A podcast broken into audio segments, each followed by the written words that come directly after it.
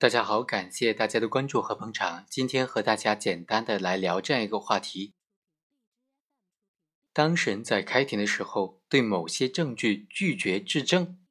那这种情况有什么后果呢？我们来看看，在这个案件当中，南天公司就上诉说，正通电讯公司是由正通控股公司控制的一人有限责任公司，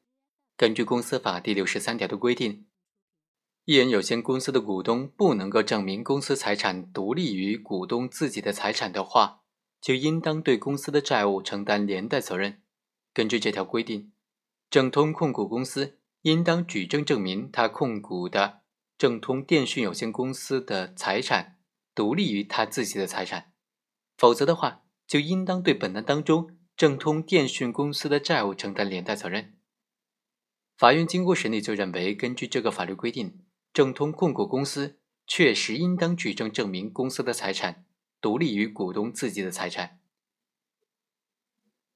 正通控股公司在法院规定的举证期限之内提交了正通电讯公司二零一零年到二零一四年的审计报告、企业的会计报告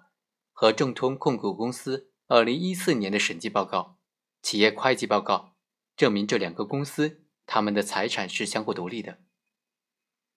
但是南天公司对于正通控股公司提交的这些证据拒绝质证，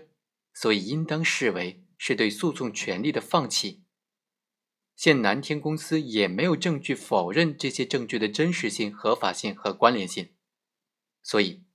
二审法院对这些证据都进行了采信。也就是说，二审法院认为正通控股公司和正通电讯公司作为独立的两个有限责任公司。他们的财产是相互独立的。南天公司要求正通控股公司对于正通电讯公司的债务承担连带责任，没有法律和事实依据。好，以上就是本期的全部内容，我们下期再会。